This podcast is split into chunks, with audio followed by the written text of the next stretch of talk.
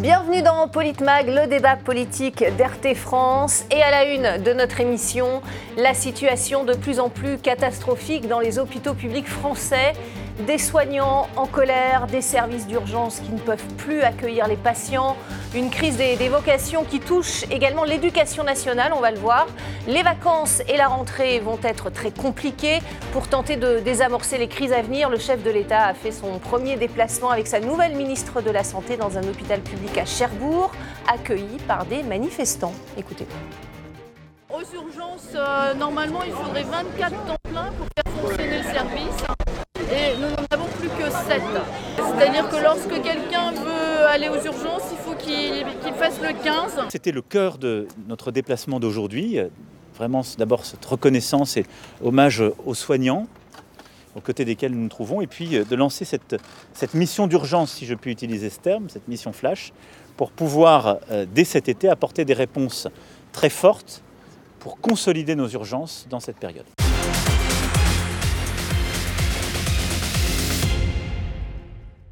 Et pour en débattre euh, sur ce plateau, nous sommes avec euh, Didier Maisto, journaliste indépendant. Bonjour Didier. Bonjour. Merci d'être avec nous. Euh, Face à vous, Éric Revel et Alexis Poulain, éditorialiste RT France. Bonjour à vous. Bonjour à tous les deux. Bonjour. Merci, merci d'être là. Euh, pénurie à, à tous les étages, on l'a vu dans les services publics les, les plus importants pour les Français. D'abord, la, la situation catastrophique des urgences. Emmanuel Macron, on vient de l'entendre, euh, veut mettre en place une mission flash. Il faut aller vite, ça c'est certain, Didier. Une mission flash, ça va servir à quoi, selon vous? Elle devrait durer un mois, a priori. À essayer d'avoir une majorité. Euh, c'est tout, parce qu'on voit bien. Tout ça n'est pas euh, tombé de la Lune, c'est le résultat de politiques euh, assumées depuis globalement 1993. Il y a euh, 110 000 lits qui ont été supprimés, ce qui n'est pas du détail. On est dans l'ubérisation totale de la société française. Euh, Tout ça est connu. euh, Année après année, euh, il y a des rapports.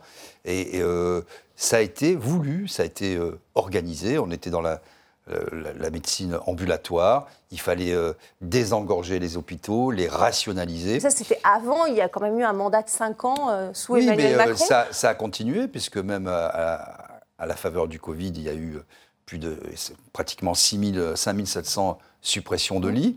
Euh, il y a eu une petite revalorisa- revalorisation euh, euh, de, du salaire des soignants, des infirmiers, mais on est encore, on était dans la fourchette basse de la moyenne européenne, on est un peu plus haut. Mais qu'est-ce que vous voulez Il y a eu déjà les 35 heures qui ont complètement, qui ont mal été appliquées, qui ont désorganisé l'hôpital. Euh, les comptables qui ont pris le pouvoir au- aujourd'hui, quand vous arrivez dans un hôpital, c'est le parcours du combattant pour vous faire enregistrer, déjà pour trouver, euh, pour trouver une place. Il y a eu euh, la restructuration, l'abandon des lits, la fermeture des lits au nom de la rationalisation.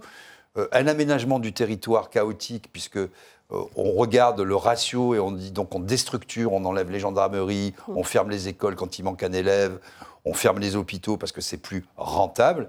Et donc se pose la question des priorités politiques. Est-ce que la santé doit être quelque chose de rentable ou est-ce que c'est l'honneur d'un- d'une démocratie de s'occuper euh, de la santé, de l'éducation nationale pour les plus jeunes, de la santé pour les plus fragiles, les malades et les plus anciens Il semblerait que ce ne soit pas le cas. Donc après, on peut toujours verser des larmes de crocodile. Ah, là- Juste sur le, le, le terme flash, Oui, on voit bien que flash. ben, c'est incongru parce que il suffit pas euh, pour ouvrir des lits, il suffit pas dire de dire on pousse un peu les murs, Mais on achète des pas lits. on ouvrir des lits, c'est trouver des bras. Mais oui, parce qu'il faut d'abord, il faut trouver des bras et il faut les former. Mmh. Or, ils sont dans une telle précarité, euh, euh, avec un management dans les hôpitaux qui laisse pour le moins à désirer. Les gens sont au bord, euh, et même plus que ça, du burn-out. On, on le voit, il y a une souffrance au travail qui est terrible. Et on est bien sûr dans une médecine à plusieurs vitesses. Aujourd'hui, si vous êtes euh, assez fortuné, euh, bah, vous allez à l'hôpital américain à Neuilly, vous êtes pris en charge, ça coûte évidemment très cher. Euh, donc ça c'est vrai pour les urgences, mais c'est vrai aussi pour la médecine de ville, avec tous les numerus clausus qui ont été faits. Paraît-il, il y a trop de médecins euh, en France. Enfin, c'est- quand même hallucinant. Et je dirais le, dernier volet, Il a été levé partiellement, le numerus oui, clausus. très partiellement. Et pour le dernier volet, 15 000 euh, suppressions, enfin 15 000 personnes qui ont été suspendues. Pour ça, on va en parler. puisque Bon, ça serait peut-être le moment, de, de- quand- face à l'urgence, de les remettre dans dans le circuit. On verra ce qu'en dit Emmanuel Macron. Alexis Poulain, il faut faire le 15 pour aller aux urgences maintenant. C'est le comble, non? Oui, mais c'est euh, le choix de politique publique euh, assumé hein, depuis des années de fermeture de lits. En France, on ferme des maternités aussi, alors que le taux de natalité reste le même.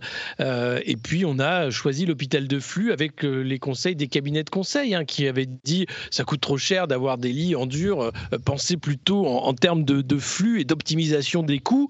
le partenariat public-privé aussi, qui parfois n'a pas forcément fonctionné comme on l'attendait. Donc, aujourd'hui, on est héritier du numerus clausus, on est héritier de ces conseils euh, mal avisés d'hôpital de flux, de fermeture d'établissements, euh, de pôles aussi de compétences, hein, où il fallait rassembler euh, des, hôpitaux et en faire des, hôpitaux d'excellence sur l'oncologie ou d'autres, ce qui fait qu'on a des déserts médicaux qui ont été créés de toutes pièces par l'administration française, par les responsables politiques, année après année, en continuant dans cette logique. Hein. Éric Revel, je, vous pose la même question. par exemple, aux urgences de Bordeaux, on est contraint de filtrer les patients.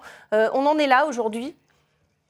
Bah oui, mais si vous voulez, c'est toute une chaîne en fait qui est désorganisée parce que comme vous n'avez, euh, on manque de médecins euh, en France, notamment dans les déserts médicaux, les gens souvent n'ont pas d'autre choix jusque et y compris quand euh, ils ne souffrent pas de grand-chose, que d'aller aux, urgences. C'est aussi pour ça que les, les urgences sont totalement saturées en ce moment dans ce pays. Alors, pour être tout à fait honnête, cette euh, dégradation de l'hôpital public en France, elle ne date pas d'Emmanuel Macron.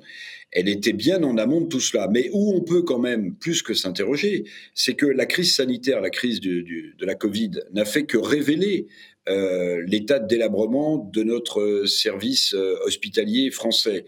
On a entendu un, ministre de la Santé, Olivier Véran, expliquer au début de la crise sanitaire qu'on manquait de soignants euh, et que donc euh, le problème était là et qu'il fallait deux, trois ans pour les former. Mais qu'est-ce qu'on a fait depuis cinq ans? Euh, On a fermé des lits, mais est-ce qu'on a formé davantage de, soignants, d'infirmières, voire de médecins? Ben non. Donc il faudrait quand même que le gouvernement nous explique si sa politique c'est ou non de réduire l'hôpital public à sa version congrue. Et si c'est le cas, alors faut qu'il nous explique qu'est-ce qui va se substituer à un hôpital public qui existerait de moins en moins. Euh, donc ça, c'est une question centrale euh, sur laquelle euh, le président de la République et son ancien ministre Olivier Véran de la Santé bottent toujours en touche, mais c'est la question, à mon sens, essentielle. Quant à la mission Flash, vous savez, Emmanuel Macron, au début de son premier quinquennat, parlait souvent de la Startup Nations. Alors peut-être qu'on a échappé à une mission menée par des algorithmes et de l'intelligence artificielle euh, au bénéfice d'une mission flash dont je doute, hein, après le Ségur de la santé qui s'est tenu, qu'il aboutira à des décisions fortes. Pour une raison aussi très simple, c'est que je vois pas comment tout ça peut être financé avec la dette qui est la nôtre, avec euh, la trajectoire budgétaire que Emmanuel Macron a promise à Bruxelles. Bon, tout ça, c'est effectivement pour gagner euh, du temps et on verra ce qui se passera après le 12 et le 19 juin, qui sont les deux semaines des élections législatives. Je vous rappelle qu'Emmanuel Macron, pendant sa campagne, a promis aussi aux fonctionnaires une augmentation du point d'indice. Il a promis aux retraités une revalorisation euh, de leur pension sur l'inflation galopante que nous connaissons. C'est très difficile aujourd'hui d'obtenir un rendez-vous euh, avec son médecin. Là encore, le gouvernement euh, cherche toujours. Quand, on en a un. Parce quand on en a un, bouc émissaire. Ah oui, mais les gens, quand ils ont un petit bobo, ils vont aux urgences. Mm. Mais que peuvent-ils faire d'autre? Avant, vous aviez, vous aviez un, problème, une grippe, un état grippal. Mais vous téléphoniez le je dis avant, c'était pas il y a mille ans. Hein. Mhm. Le médecin venait chez vous. Euh, si vous insistiez un peu, il venait euh, tout de suite. Il travaillait surtout le week-end aussi. Il travaillait le week-end. Vous, pouvez, vous pouviez avoir un contact physique avec euh, une assistante, une secrétaire, etc. Aujourd'hui, tout est là aussi.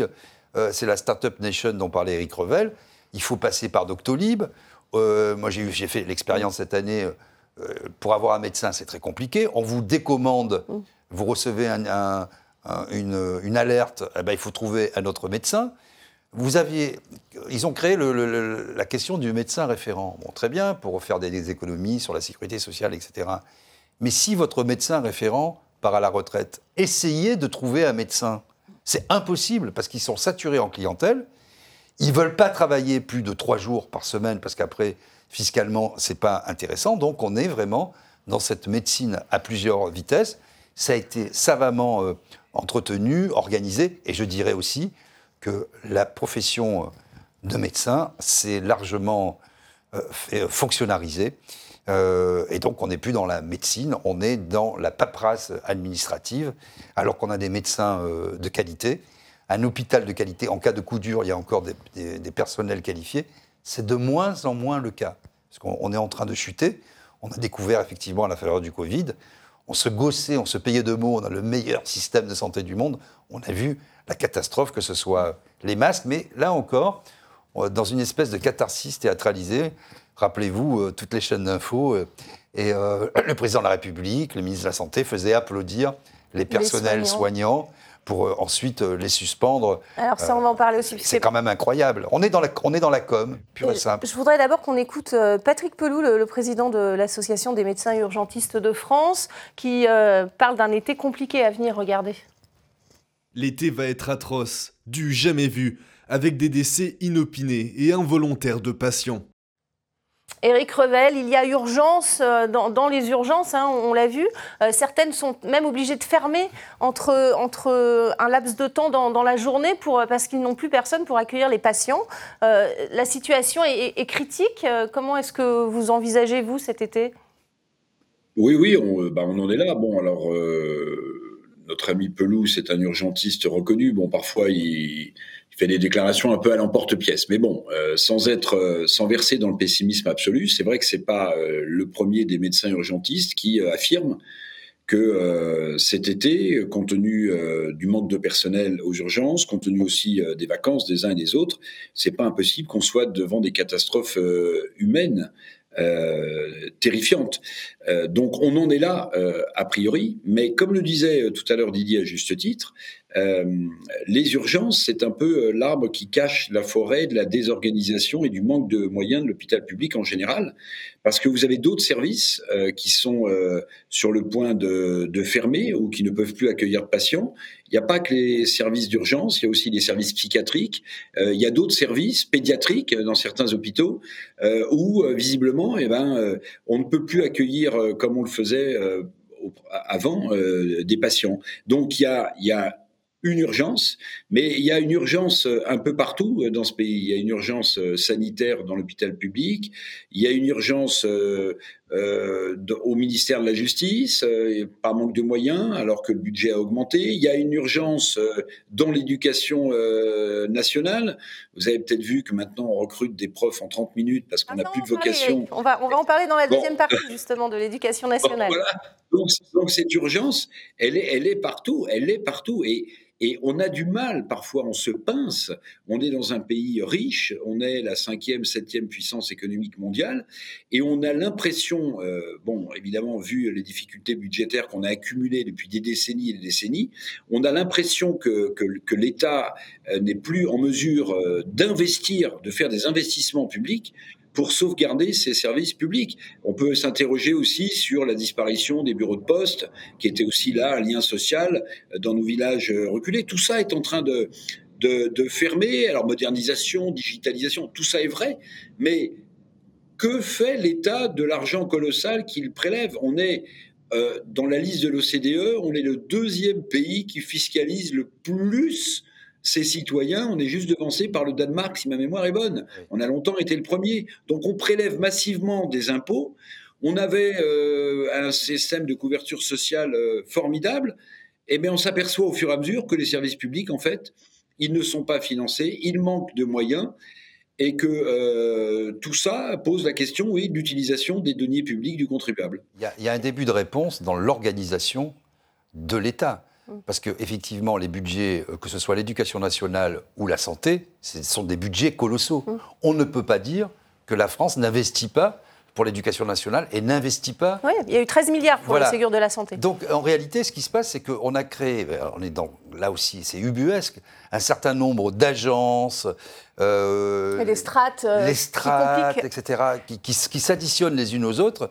Et quand vous arrivez dans un hôpital en situation d'urgence, la première chose qu'on vous demande, c'est votre carte vitale, on vous faut tout un questionnaire, etc. Rappelez-vous, il y a deux ans, tous ces chefs de service qui ont démissionné avec fracas de l'hôpital public à la PHP. Ils ont fait une conférence de presse et ils ont dit parce qu'ils se sont rendus compte, à un moment, ils disent on tire la sonnette d'alarme, on n'en peut plus. Notre métier, c'est de soigner. Et de prendre des décisions. Et de prendre des décisions. Donc, ils se sont retrouvés à remplir des cases, à faire des ratios toute la journée, et ils ont démissionné avec fracas. Que s'est-il passé derrière? Ah, Strictement rien.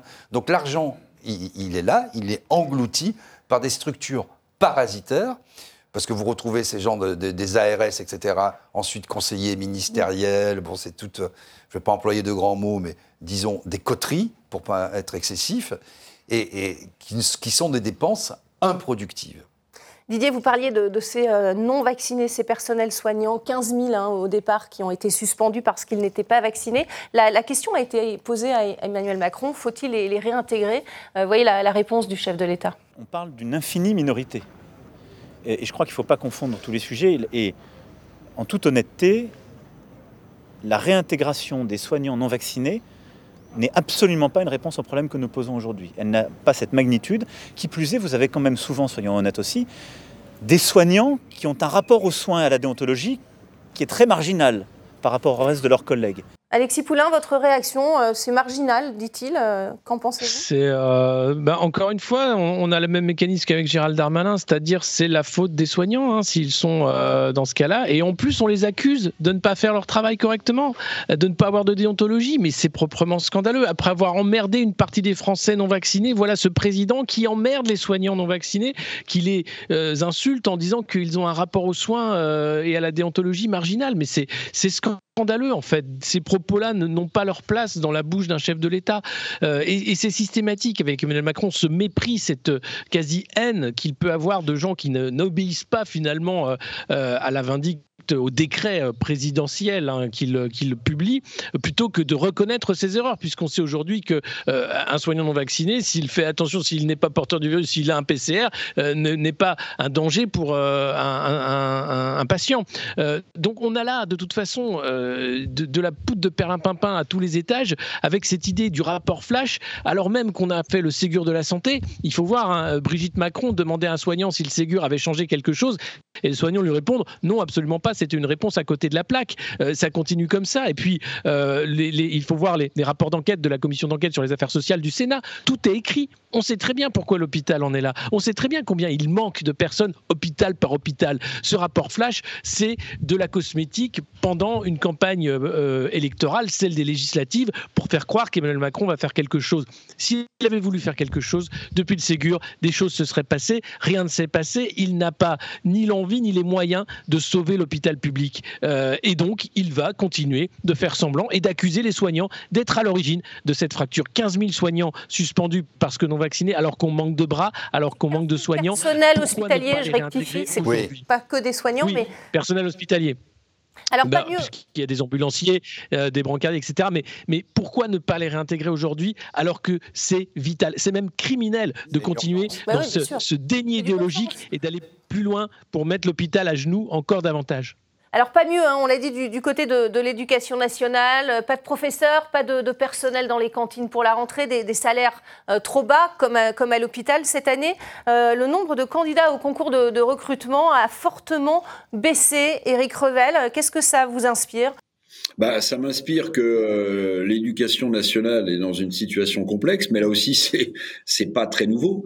Ce qui est nouveau, ce qui est nouveau, mais peut-être que vous... c'est nouveau. Oui, il y a une crise des vocations. Il y a une crise, oui, il y a une crise euh, des vocations parce qu'il y a aussi des rémunérations qui ne sont plus suffisantes. Quand vous étiez euh, professeur des écoles et, encore mieux professeur certifié ou agrégé, euh, à une certaine époque, euh, vous aviez un niveau de vie et surtout une reconnaissance sociale qui était nettement supérieure à ce qu'il qu'il y a aujourd'hui. Donc ça veut dire que même pour des gens qui seraient des, hussards noirs de la République et qui auraient l'éducation nationale chevillée au corps, eh bien, il n'y a plus vraiment euh, de, moteur, de motivation pour faire euh, carrière dans l'éducation nationale.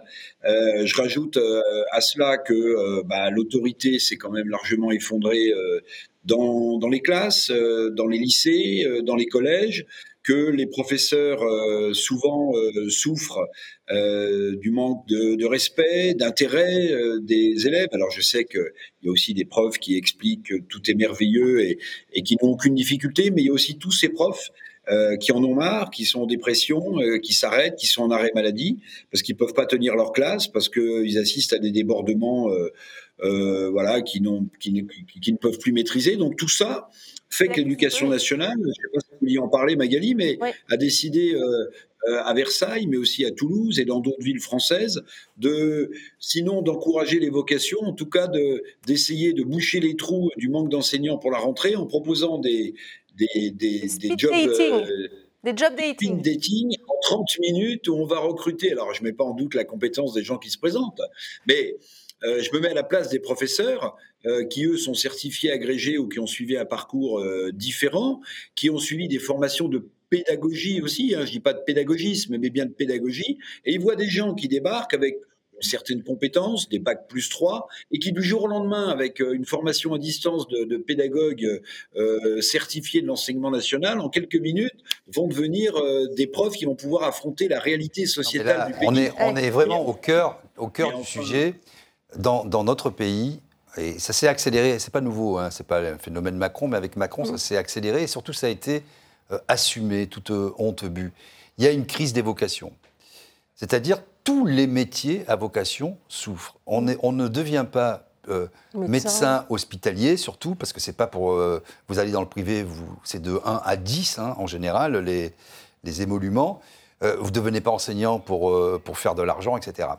Donc, un, euh, effectivement, il y a cette crise des vocations qui s'explique par le système général, appelons-le par un grand mot, le néolibéralisme, qui veut toujours faire de, l'efficacité, etc., par une absence d'aménagement du territoire.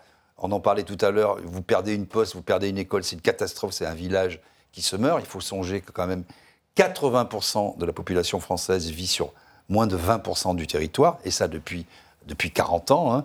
Euh, feu la Datar, euh, le vrai commissariat au plan avait commencé à travailler, tout ça a été balayé. Donc ce sont, tout ça est le résultat de politiques euh, assumées. Ensuite, je dirais qu'il y a aussi, eh ben, le nerf de la guerre, c'est l'argent. Mmh, les salaires. Les salaires. Quand vous faites des... Vous, êtes, vous devez être à la fois, quand vous êtes prof, la voiture balai de la société, parce que vous devez vous coltiner tous les problèmes sociaux, économiques, etc., avec des gens qui, qui sont mal socialisés, qui sont pauvres, qui ont évidemment euh, des problèmes avec des problèmes de violence, et vous avez vos responsables, le chef de l'État en tête, qui vous tapent toute la journée dessus en disant bah, les profs c'est ci, les médecins c'est ça, euh, le personnel hospitalier il n'y a pas de déontologie, mmh. les Français sont des Gaulois. Ben, à un moment, si vous voulez, voilà. Donc euh, on ne gère pas un pays comme on gère une entreprise. Bien sûr, il faut être rigoureux, et on l'a vu que ce n'est pas le cas parce qu'avec le quoi qu'il en coûte, c'est même pas euh, réussi. Bien sûr, il y a des mesures d'urgence à prendre pour pallier des euh, problèmes graves qu'on l'a vu avec euh, le Covid, mais on ne, devient, on ne devient pas prof en 30 minutes, on ne devient pas médecin en 30 minutes. On va regarder d'ailleurs cette phrase de, Nicolas Glière, qui est cofondateur des, des Stylos Rouges, qui rappelle un reportage où un journaliste avait postulé à l'éducation nationale. Regardez. Rien n'a changé depuis le fameux reportage où un journaliste se présentant avec un faux diplôme d'ingénieur et incapable de répondre à cinq questions de base en mathématiques se faisait embaucher comme professeur de maths contractuel en cinq minutes. Le, problème du niveau, Alexis, euh, parce qu'à force de, faire ce genre d'initiative, euh, forcément, euh, ça, risque de, faire baisser le niveau des élèves, non?